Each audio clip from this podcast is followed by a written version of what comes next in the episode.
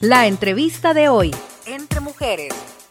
Tenemos como invitada eh, hoy a una psicóloga en la que vamos a hablar un poco acerca de las relaciones con nuestras exparejas, algo que de repente ahora nos complica un poco la situación, pero este tenemos ahí eh, la forma idónea de poder hacerlo, ¿verdad? Para ello tenemos a nuestra psicóloga eh, Jacqueline Alvarenga, a la que le damos la más cordial bienvenida porque es primera vez que está por acá y le damos la más cordial bienvenida. Jacqueline, si se me acerca un poquitito acá al micrófono, se lo agradecería mucho. Muy buenos días, mucho Muy gusto. Buenos días, muchas gracias. De verdad, este valoro mucho este espacio porque a veces es necesario hablar de temas que los estamos viviendo, pero se dejan pasar y va quedando como parte de la vida. Así es. Eh, si yo termino una relación, pues lo más normal es que, que sea enemiga de, de mi ex. ¿verdad? Y que si ha habido eh, un rompimiento de matrimonio, no solo de una relación, los divorcios tienen que ser problemáticos, tienen que ser peleados, ¿verdad? Y cualquiera se pone en intransigente Sí. para hacerle la vida La complicación, complicarle la vida al otro solo porque ya no estamos juntos. Entonces, eh, pues eso es lo que me tiene a mí aquí ahora, ¿verdad? Para hablar. Como usted dice, Jacqueline, es este un tema que lo tenemos a la par, un tema que, que nos complica un poco la vida, porque, bueno, nosotros nos complicamos. Nosotros realmente, nos ¿verdad? complicamos. La verdad es de que los seres humanos tenemos como esa especialidad. ¿verdad? En complicar lo que puede ser sencillo.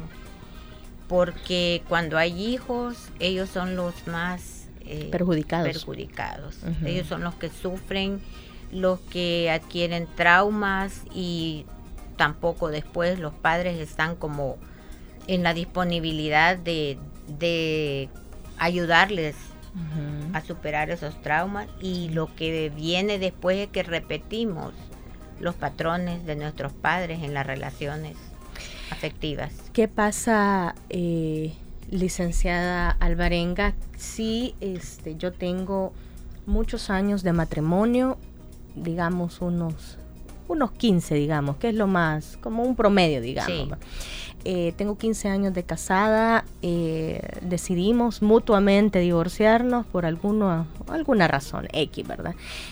¿Qué pasa eh, ya si tenemos hijos y cuál es la relación que deben de tener mis hijos, con quién se quedan?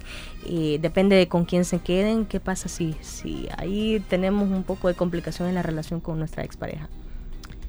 Bueno, en principio, cuando los niños ya tienen cierta edad, a veces los ponemos, cierta edad me refiero a 10 años, que ya ellos ya se fijan un poco más.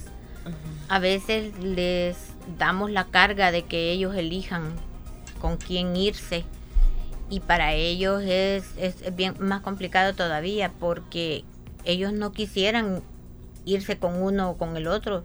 Ellos siempre van a querer que sus papás estén juntos y que se arreglen, ¿verdad? Porque para ellos en su mente no complicada, dicen, ¿y por qué no encuentran una salida? Ujú. ¿Por qué tiene que ser así? ¿Y Sí. por qué somos nosotros los que tenemos ahora que decidir fragmentar eh, esa, esa familia en que el más grande que se vaya con papá, el varón y la niña que se quede con la mamá o, o qué sé yo y separarse como hermanitos? Entonces, ¿cuál es el, el planteamiento ante su pregunta? Es todo es ponerse de acuerdo Sí. y hablar. Siga, siga, siga. qué es lo que yo realmente quiero para mis hijos. Deseo seguirles complicando la, la vida, la existencia, o quiero seguirme imponiendo y los niños se van con quien yo diga, ¿verdad? Uno de los dos. Fíjese que cuando se pone uno de acuerdo como pareja, como personas adultas, no hay necesidad ni siquiera de estar en el, problema este de la custodia de los hijos. Yo creo que quienes me están escuchando eh, y han pasado por una situación como esta, se pueden dar cuenta de que el segundo paso problemático es la custodia de los niños y quién se queda con ellos. La mamá dice que ella porque es la adecuada. El papá dice que él porque ella no es un buen ejemplo para los hijos. Entonces, cuando, y ese es otro problema de estar alegando, ¿verdad? ¿Quién es el adecuado? Y allí es donde, donde los niños les causa un segundo sufrimiento. Así es que yo nada más les digo, esto se habla, se platica, qué queremos para nuestros hijos y qué queremos para nosotros también. Yo digo que es complicado el hecho de, de, esto porque este, nuestra, nuestros hijos e hijas eh, son, bueno, nacieron dentro del amor de una pareja, ¿verdad? Entonces, este, ¿cómo, ¿cómo se maneja el hecho de que yo le voy a decir a mi hija o a mi hijo, mira, me voy a separar de tu papá, ¿verdad? Me voy a separar y, el niño no logra entender qué pasó ahí, ¿verdad? O incluso se pueden hasta culpar, ¿verdad? Que es por ah. culpa de ellos que, que ocurre una separación. La culpa generalmente ocurre cuando los niños están más pequeños, antes de los siete años ellos creen que a causa de algo que hicieron, los papás, y, a veces se quedan esos mensajes grabados por un, cosas bien sencillas. Le voy a poner un ejemplo. Digamos, eh, la mamá salió, o el papá salió y el niño o los niños quedaron a cargo de alguien en la casa. Entonces viene el niño y pregunta, mami, ¿por qué papi nunca viene? Ah, ya va a venir, ya va a venir y luego vuelve a insistir, es que como vos te portas mal, por eso es que tu mami no viene. Ah, ok. Entonces, eso es un contenido que para el papá puede ser o la mamá tan sencillo, pero para la mente del niño es una causa ya de culpabilidad.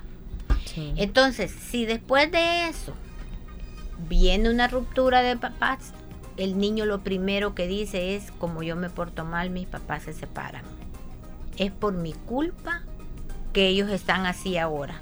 ¿Puede generarles un problema a los niños eso? Totalmente. Y si no lo atendemos a tiempo, les queda de por vida la culpa. Y no hay cosa que afecte más emocionalmente que la culpa, la falta de perdón, el miedo. Son como las emociones más fuertes, digamos, para que nos enfermemos. ¿Qué otras complicaciones puede haber cuando, cuando nos separamos de nuestra pareja? Para cada uno de ellos es otra de las complicaciones que nosotros podemos ver. Por ejemplo, la mujer puede tener bajarle más todavía su autoestima porque piensa que no fue suficiente para él como para que él la valorara y quisiera quedarse con ella. Eh, el hombre casi siempre tiende a sentirse traicionado, ¿verdad? Porque empezamos un proyecto de vida con sueños, con ideas de este tipo, vamos a construir esto, lo otro, y resulta que todo se quebró, se terminó. Entonces, recuerde que en una cultura machista, y aún los gringos no se salvan, aunque sean que nosotros los tenemos catalogados como fríos, como superiores. Eh, y todo eso. Y, nosotros los latinoamericanos somos más eh, de calorcito, de apego, de apego, perdón y todo eso, pero en realidad eh, el hombre se siente afectado por esa sensación de traición. No me salió como yo creía, ¿vea? No cumplió. Y es que aquí hay otra, hay otra expectativa que, cada uno lleva. Fíjese que cada las mujeres creemos que nos vamos a casar con un príncipe azul. Cuando nos leen los, cuentos, los idealizamos. De chiquitas nos leen cuentos, ¿verdad? De que y vivieron felices para siempre. Ese es un mito. Entonces, tenemos por cultura de años, ya eso ya es parte del, del, del, ay, se me ha ido la palabra, ya me voy a acordar. Este, que lo llevamos en los genes. ¿verdad? Y decimos, los matrimonios son para toda la vida, ¿verdad? Bueno, de hecho, nos casamos para toda la vida. O sea, hay como una, hay como un pensamiento en el que decimos, bueno, yo, o sea, decido estar con esta persona y esta persona llegó a mí y es para toda la vida. Ya me acordé de la palabra, el inconsciente colectivo. Allí entra eso que usted está diciendo, en el inconsciente colectivo. Entonces, ya sabemos nosotros, nos casamos y es para toda la vida. Sí. Tengo dentro de mi clínica, eh, he tenido y ahora tengo recientemente una persona ya adulta, 60 y algo, en donde muy religiosa, y aquí entra esa otra, Así es. las religiones realmente, perdón para quienes son muy religiosos, pero realmente nos arruinan. Nos introducen tantos paradigmas y nosotros nos aferramos a ellos. Y uno de ellos es ese. El matrimonio es para toda la vida. El caso de la persona que le voy a decir y otros casos también que he conocido. 64 eh, años ella.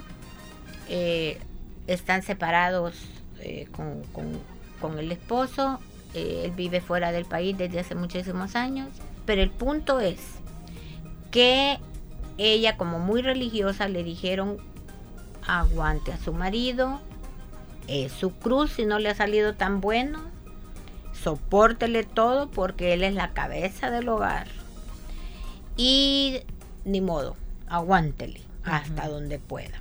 Que le aguante golpes, que le aguante malos tratos, que le aguante una minimización como persona en sus sueños, en sus proyectos aquello de que muchos hombres le hacen sentir a las mujeres que lo que ellas hacen no vale la pena, que lo que sí vale la pena es lo de ellos. Vea, y para qué trabajas y lo que haces. Y eso. Y para vos eso es trabajo. ¿Y crees vos que eso sirve? Ni te pagan bien. ¿Sabes qué? Mejor quédate en la casa. Allí tal vez haces algo mejor con los hijos. Ya me acordé de una pregunta. Ajá. Entonces, eh, todo ese tipo de cosas las mujeres, la mayoría, se lo tienen que aguantar porque como el matrimonio es para toda la vida. Y no se dan cuenta de que en ese hay que aguantar, no, así es tu papá, no le hagas caso. Eh, viene bien estresado, ya ves cómo trabaja. Ese es el consuelo para los hijos. Y los hijos tragándose. No, y además la mujer se vuelve permisiva, ¿verdad? Claro, es que eso es ya permisividad. Entonces, ya la mujer que hace se va empequeñeciendo tanto que ya ni no es que yo sea revolucionaria, pero ya no luchan por sus derechos de persona, no solo como mujer, sino como ser humano.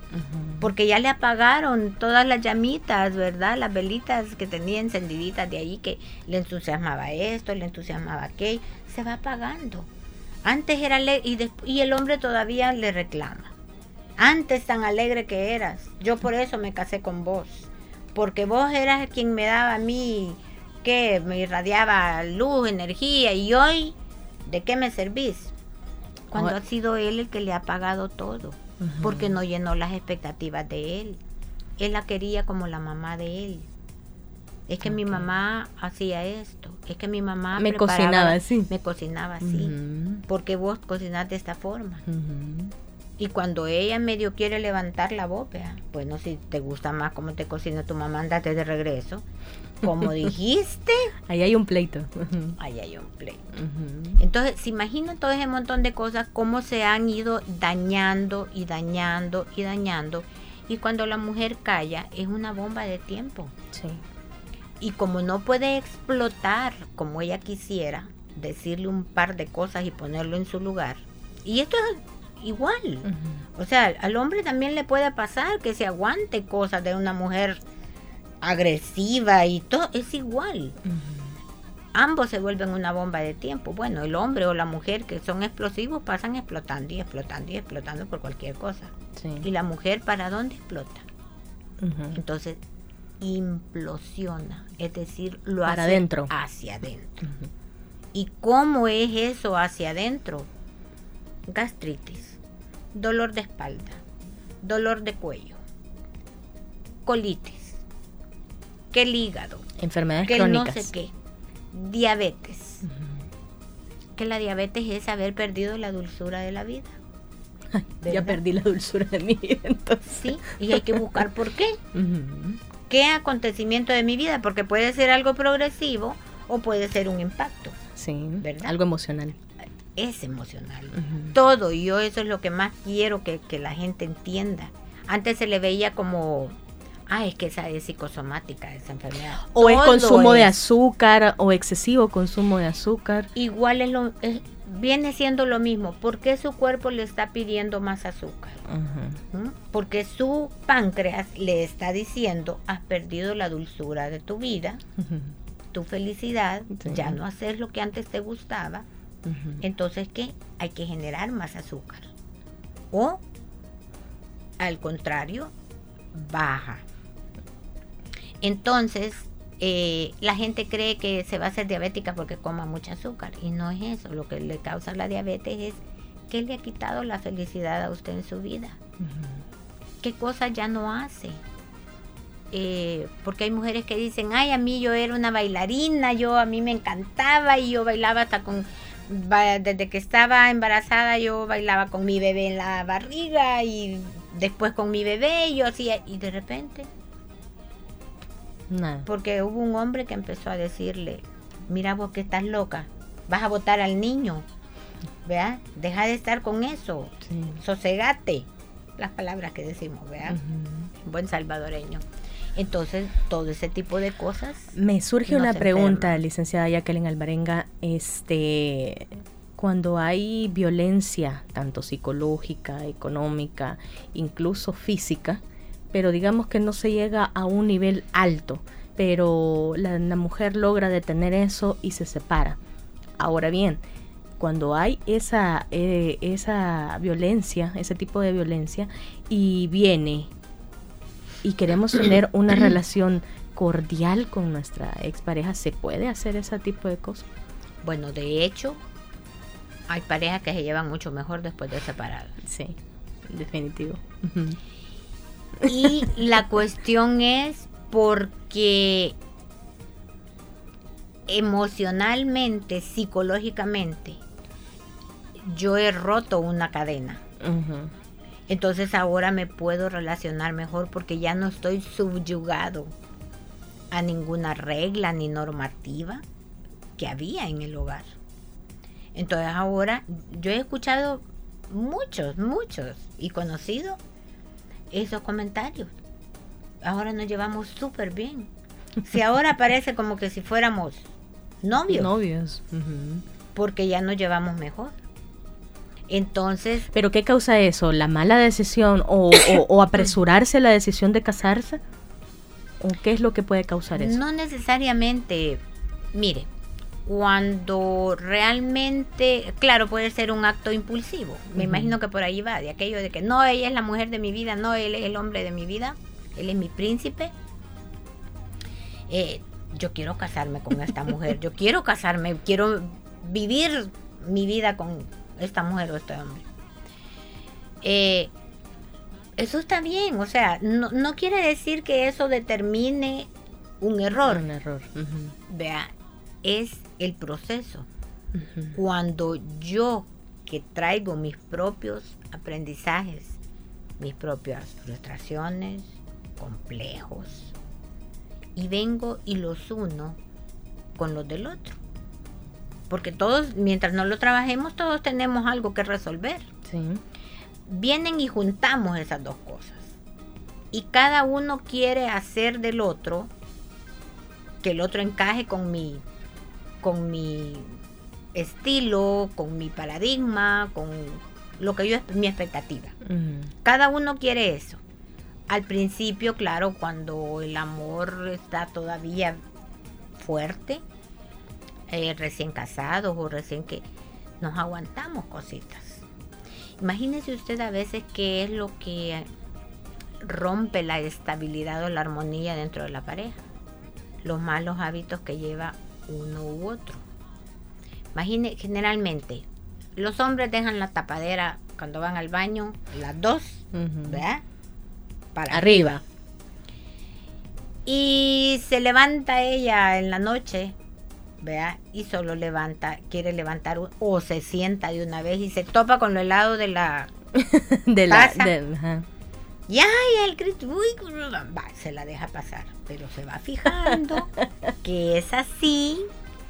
Y ella le empieza a corregir a él y le dice, mira, por favor, y a él no se le quita. Y sigue haciéndolo. Y ella, ¿qué no entendés? Y luego él se empieza a cansar, bueno, y este vos que sos mi mamá. Vea, ¿Por qué me no regañas digo- tanto? Sí, yo no te digo nada que hay dejar los calcetines porque duerme de calcetines ella. Hay dejar los calcetines y no, yo no los dejo allí, vos los dejas allí, yo los pongo en la tombilla y empieza de cositas Pequeñitas. pequeñitas. Hasta eh, llegar a, a que ya la única solución que encuentran Es no ¿sabes vivir qué? juntos. no podemos seguir así. No somos compatibles. Eh, empieza que el silencio, yo mejor ya no le digo nada. Es que para qué? Mejor no le digo nada y que haga lo que quiera. Eh, y ese ya no le digo nada implica que tampoco le dice, eh, voy a salir, eh, voy a venir a tal hora. Ya no le digo nada, lo generaliza para todo. Viene la esposita y ahí esperando, hablándole, mira, ya vas a venir, mira, y si yo no te tengo que decir nada. No dijiste que yo. Ahora bien, eh, licenciada Alvarenga, ¿es, ¿es bueno hacer caso omiso de esos, de esos pequeños detalles? O sea, de no arreglar esos pequeños detalles. No, hacer caso omiso jamás. Hay que hablarlos y llegar a un acuerdo. Porque el hacer caso omiso es como que usted esté tragando bocados grandísimos y se le van a empezar a quedar atorados porque no es la capacidad, vea, de su tráquea que le bajen tamaños bocados de Sí. lo que está comiendo. Entonces viene y la gente cuando ya comienza a acumular demasiado, empiezan a padecer de tos, gripes. eh, fíjese que tengo reflujo. Fíjese que todo lo que como me da gruras. Porque el cuerpo, acidez, porque el cuerpo no le queda de otra que mandarle señales. Las enfermedades en sí, nosotros deberíamos de darle las gracias que nos aparecen porque son mensajes. El cuerpo nos está diciendo, como siempre nos dijeron que el cuerpo estaba dividido, ¿verdad? La mente, el espíritu, lo psicológico, lo siempre nos dijeron que estaba dividido. Y el que apoyó mucho este es este señor Descartes, que él hablaba de que el cuerpo no tenía nada que ver la parte física con lo psicológico o lo emocional, estaba dividido. ¿verdad? Claro, él como un buen médico, ¿verdad? Y filósofo y de todo, que antes eran más preparados. Entonces, y como nos han metido eso por años, entonces nosotros hemos creído que cuando estamos enfermos no tiene nada que ver con nuestras emociones o con algo psicológico. Sí.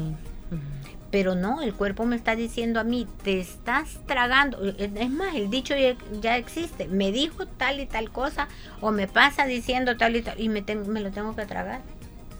Hasta ya es parte de nuestro lenguaje. Y me lo tuve que tragar, dice.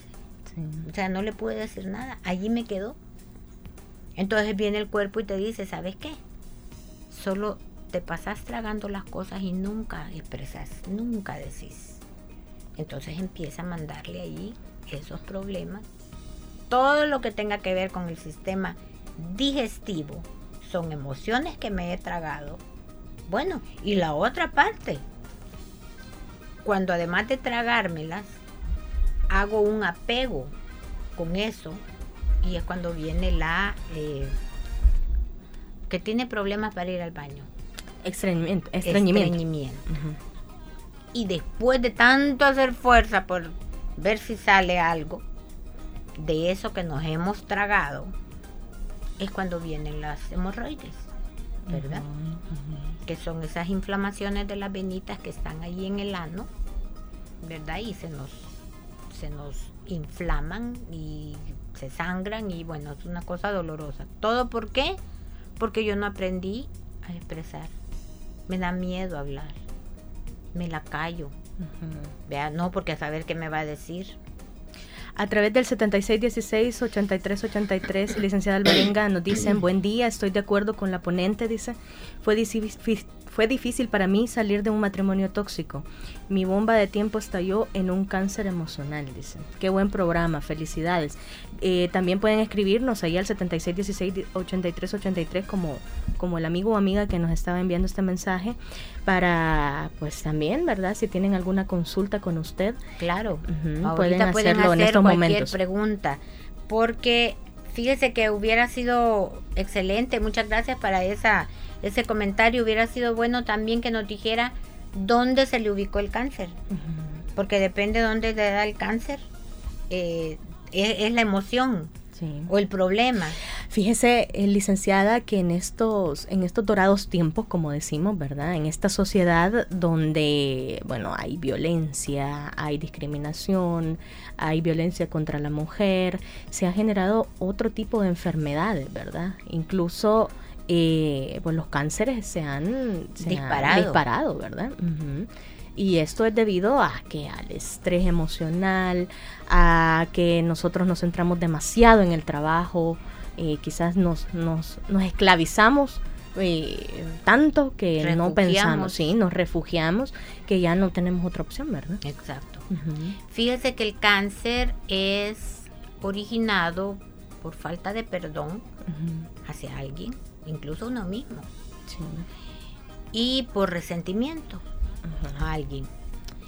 Este hay una persona que yo tuve en consulta que fíjese bien cuál era la condición para que yo pudiera atenderla. Fue su hija la que se contactó conmigo y me dijo que la habían recomendado conmigo y que ella quería que yo atendiera a su mamá porque la, ya la señora le había dado dos veces cáncer y ahorita ya estaba mostrando los síntomas nuevamente para una tercera vez. Cáncer de mama en el lado izquierdo, dice. Nos saluda Mirna Meléndez. Ah, ok. Voy a hacer una interrupción para decirle, este, nombre, perdón. Mirna. Mirna. Mirna Meléndez, sí. para hacer, gracias por, por hacer más específico esto. Bueno, ¿Qué significa eh, las mamas, nuestros órganos reproductores? Todo tiene que ver con la sexualidad. Eh, las mamas es nutrición, ¿verdad? Para nuestros hijos, lo que yo doy. Pero si yo tengo un problema, digamos, de perdón por infidelidad de mi pareja, eh, está siendo como vulnerada mi parte, la que me representa como mujer. Entonces de ahí viene eh, esta parte. No tiene nada que ver con ser mamá. Y fíjese que me voy a ir todavía más lejos. Aquí la radio escucha eh, que haga un análisis porque el cáncer viene de años, 10 años hasta 15 Puede tener un detonante entonces. Y no, es que el, cuando el cáncer se va a dar por una falta de perdón que yo tenga con alguien, ah, puede ser mi mamá, a quien yo no perdoné, ¿verdad? Porque es, es, el inconsciente trabaja de manera simbólica. Entonces todos los órganos son un símbolo para él para poder decir, aquí está el problema. Órganos reproductores, infidelidad, ¿verdad? Del marido, infidelidad de ella misma, abortos, ¿verdad? Y yo me lo quedo guardadito en secreto y no me perdono y me empiezo a sentir allá adentro como indigna. Eh, pero cuando es de mama tiene que ver siempre con, con, la parte sexual, pero también tiene que ver con la mamá, ¿verdad? Entonces, este, acá lo que yo le puedo decir es que eh, qué bueno que logró sanar, ¿verdad? El punto es que cuando yo no hago caso, muchas veces, y no es que la quiera asustar, porque hay gente que le dio cáncer una vez y ya no más. Pero si la causa persiste, ese cáncer me va a repetir en otro órgano. Hasta que yo entienda que lo que debo de hacer es perdonar a alguien o a mí. Entonces le decía con el caso de esta persona, yo eh, haciendo pues las técnicas que se hacen, ¿verdad? Para desprogramar el cerebro, eh, porque somos una computadora nosotros, nuestro cerebro es una computadora que trabaja en base a las programaciones que nos han hecho desde pequeños. O en el transcurso de la vida con una pareja, con, en el trabajo, qué sé yo. Entonces, eh, pues haciendo todas las técnicas que tenían que ver con la solución de este cáncer que le había dado primero en los ovarios, fue la primera vez que le dio luego fue en la matriz, la segunda. O sea, se quedaba allí, persistiendo. Sí. Entonces, y en esta tercera vez que ya empezaron los síntomas y que ella ya se puso en mis manos, le decía que el primer requisito que me que había puesto la señora para atenderse con, conmigo es que yo fuera católica. Porque si yo no era católica no, no iba a confiar en mí. Fíjese el grado de... Mm, ¿cómo se le dice? Mm, rigidez en cuanto a la parte religiosa. O sea, no siempre va a ser católica la gente. Pero ella, para sentir la confianza, ese fue su primer requisito. Entonces la hija me dijo, ¿y usted es católica? Sí, le dije yo. Ay, vaya, me dijo. Ah, pues sí, ya ella ya va a confiar. bueno, el punto es que yo empecé a trabajar o sea, yo no, yo no le voy a decir aquí yo sano el cáncer. No, yo sano la parte que emocionalmente a usted le está afectando. Y por lo tanto el cuerpo empieza a sanar solito. Entonces viene ella y no me, no me sanaba. Y bueno, ¿qué debía de ser? que al final ella me dijo, mire, le digo yo, hemos hecho todo el trabajo que debe de ser, pero no estoy viendo avances. ¿Hay algo que no me haya dicho? Ay, licenciada, me dijo, es que me da una gran pena. Pero es que mire, ay, no sé, había tenido dos abortos. Complicado. Y ella no se perdonaba. Era ella. Entonces, porque ella culpaba a Dios de estar enferma, por ser tan religiosa, ¿verdad? Ella le decía, yo te sirvo tanto, yo en mi vida la he dedicado a vos desde hace 12 años y vos has permitido que yo me enferme. Entonces, tenemos que sanar. Ese es el, el, mensaje al final. Tenemos que sanar eso que nos está perturbando ha visto usted aquella gente, no lo soporto, oye, es que no la puedo ni ver. Y la otra persona de lo más tranquila. Y usted ahí adentro se está haciendo. No, y hay ocasiones en las que es necesario hablar con otra persona, pues especialista o algo, para, para manejar ese tipo de situaciones, porque llega un punto en el que uno mismo dice, no, yo no puedo seguir deseándole el mal a esta persona, o sea, porque aparte ni le hago daño a la otra persona diciéndole que quiero que se muera, ¿verdad? O algo así sino que nosotros mismos nos estamos, nos estamos envenenando, ¿verdad? Y es que tenemos que tener claro una cosa, una visión holística. Sí. Todo lo que yo mando hacia afuera, que la gente le llama karma, ¿verdad? Y todo que es aquello, facturas que yo estoy emitiendo y las debo, y después tengo que pagarlas. sí. ¿verdad? Entonces, pero lo que debemos de tener en cuenta es que todo aquello que yo mando al universo, a, otras personas, todo se me devuelve. Todo es un boomerang. Sí. ¿Verdad? Bueno, licenciada Jacqueline Alvarenga, por el, por el tiempo nos quedó ahí bastantes cosas en el aire, de verdad. Me han quedado un montón sí, porque la verdad es que sí. Al final solo les dije que, que para que ¿para qué vas a quedar de enemigo con tu ex? Si al final eh, yo tengo que pensar en mí, claro. en el otro también y en mis hijos, porque son los que más sufren las rupturas de los padres. Sí. Entonces yo tengo que hablar con mi pareja, escuchar, conocer las expectativas del otro. Pero lo que sucede, desgraciadamente, es que empezamos a querer conversar con alguien y de repente ya estoy gritando y quiero que lo que yo digo, eso sea. Entonces, lo más duro en estos casos es el ego, ¿verdad? No, no controlo yo mi ego. Es tan grande que solo veo lo mío. ¿Verdad? Entonces, este. Eh, ay, Dani se me fue. quiero decirles, este. ¿A dónde podemos encontrarla? Es. Quiero darles eso. Y pueden hacer cita al 77688400, ¿verdad? Que es mi, mi, celular, mi WhatsApp. También eh, pueden buscarme en, en, TikTok y en Instagram eh, bajo el nombre de arroba Jackie Alvarenga, psicóloga clínica, ¿verdad? Y también... ¿Redes eh, sociales? Sí, TikTok y, e Instagram ah, es, la misma.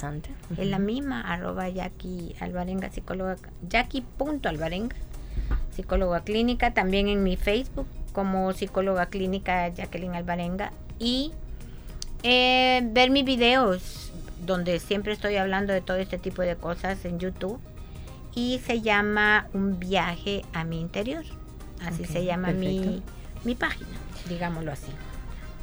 Y pues allí yo espero, ¿verdad? De que de que estén en contacto conmigo, que me sigan, allí siempre les estoy diciendo ¿verdad? Eh, cosas que les van a ayudar. Ya vamos a quedar con su manager para, para otra ocasión en la que podamos hablar de otro tema. Vaya, perfecto. Muchas gracias. Bueno, muchas gracias, eh, licenciada Jacqueline Alvarenga, por habernos acompañado. De verdad fue muy provechoso la, la plática, muy bonita, muy amena. Y sobre todo, pues, eh, el hecho de que le estemos ayudando a quienes nos están escuchando, ¿verdad? Exacto. Eso sobre todo. Así es que yo quedo agradecida y pues complacida si podemos compartir cuando ustedes digan, ¿verdad? Solo nos ponemos ahí de acuerdo, ¿verdad? Porque tengo mis pacientitos y, vemos, ¿verdad? ¿Tiene clínica eh, físico? sí, sí, sí, ¿A dónde está ubicada? Eh, está ubicada en la colonia Escalón, pasaje eh, Escalón Norte, pasaje Beethoven. Y pues allí dan una cita y yo les doy más los detalles. Perfecto, entonces muchas gracias, licenciada. Eh, vamos con la última mujer emprendedora, rapidísimo, porque tengo un regalito para ustedes. Así es que seguimos con más de Entre Mujeres. Entre Mujeres.